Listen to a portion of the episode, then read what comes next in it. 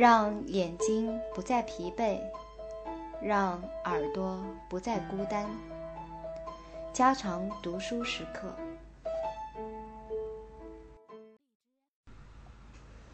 紧接着，对其他区域的研究也开始发现，情况是同样的令人担忧。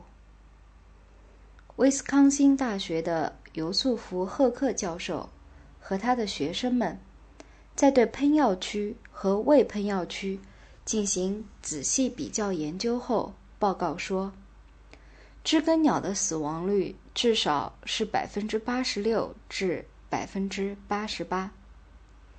在密治安州百花山旁的克兰布鲁克科学研究所，曾努力估计。鸟类由于榆树喷药而遭受损失的程度。他于1956年要求把所有被认为死于 DDT 中毒的鸟儿都送到研究所进行化验分析。这一要求得到了一个完全意外的反应。在几个星期之内，研究所里长期不用的仪器。被运转到最大工作量，以至于其他的样品不得不拒绝接受。一九五九年，仅一个村镇就报告或交来了一千只中毒的鸟儿。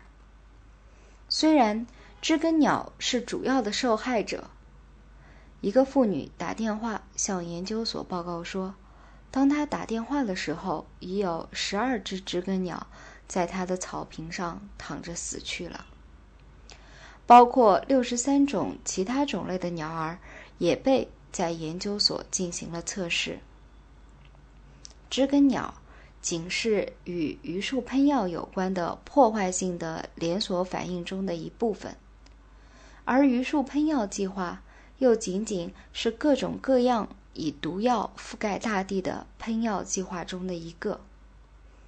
约九十多种鸟儿都蒙受严重伤亡，其中包括那些对于郊外居民和大自然业余爱好者来说都是最熟悉的鸟儿。在一些喷过药的城镇里，筑巢鸟儿的数量一般说来减少了百分之九十之多。正如我们将要看到的。各种各样的鸟儿都受到了影响，地面上吃食的鸟，树梢上寻食的鸟儿，树皮上寻食的鸟，以及猛禽。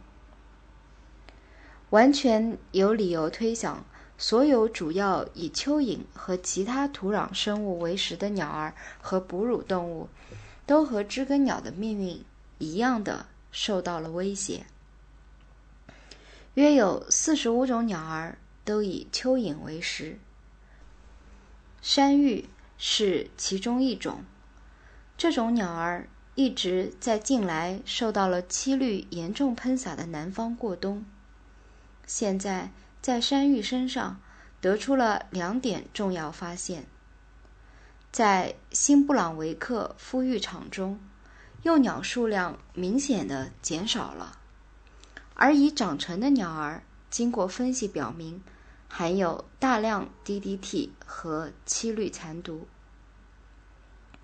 已经有令人不安的记录报道，二十多种地面寻食鸟儿已大量死亡。这些鸟儿的食物，蠕虫、蚁、蛆虫或其他土壤生物已经有毒了，其中包括有三种画眉。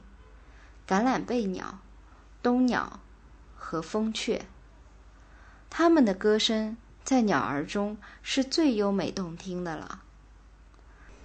还有那些轻轻掠过森林地带的繁茂灌木，并带着沙沙的响声在落叶里寻食吃的麻雀，会歌唱的麻雀和白汉鸟，这些鸟也都成了。对榆树喷药的受害者，同样，哺乳动物也很容易直接或间接的被卷入这一连锁反应中。蚯蚓是浣熊各种食物中较重要的一种，并且袋鼠在春天和秋天也常以蚯蚓为食。像地鼠和鼹鼠这样的地下打洞者，也捕食一些蚯蚓，然后可能再把毒物传递给像鸣枭和仓房枭这样的猛禽。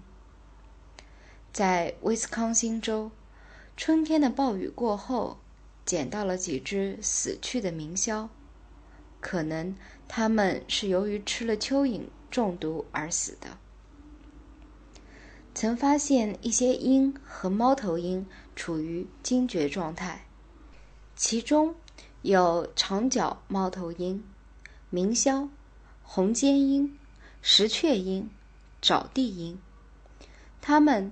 可能是由于吃了那些在其肝和其他器官中积累了杀虫剂的鸟类和老鼠而引起的二次中毒致死的。受害的鸟类不仅是那些在地面上捕食的鸟儿，或捕食这些由于榆树叶子被喷药而遭受危险的鸟儿的猛禽。那些森林地区的精灵们。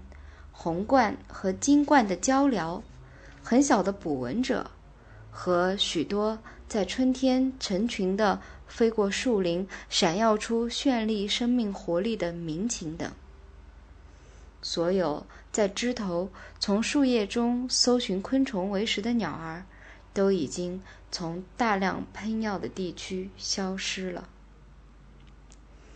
一九五六年暮春时节。由于推迟了喷药时间，所以喷药时恰好遇上大群鸣禽的迁徙高潮，几乎所有飞到该地区的鸣禽都被大批杀死了。在威斯康星州的白鱼湾，在正常年景中，至少能看到一千只迁徙的山桃转鸟。而在对榆树喷药后的1958年，观察者们只看到了两只鸟。随着其他村镇鸟儿死亡情况的不断传来，这个名单逐渐变长了。被喷药杀害的鸣禽中，有一些鸟儿使所有看到的人们都迷恋不舍：黑白鸟、金翅雀。木兰鸟和五月鹏鸟，在五月的森林中啼声回荡的候鸟，翅膀上闪着火焰般色彩的黑胶鸟、栗色鸟、加拿大鸟和黑喉绿鸟，这些在枝头寻食的鸟儿，要么由于吃了有毒昆虫而直接受到影响，要么由于缺少食物。间接受到影响，食物的损失也沉重地打击着徘徊在天空中的燕子。它们像青鱼奋力捕捉大海中的浮游生物一样的，在拼命搜寻空中飞虫。一位威斯康星州的博物学家报告说，燕子已遭到了严重伤害。每个人都在抱怨着，与四五年前相比，现在的燕子太少了。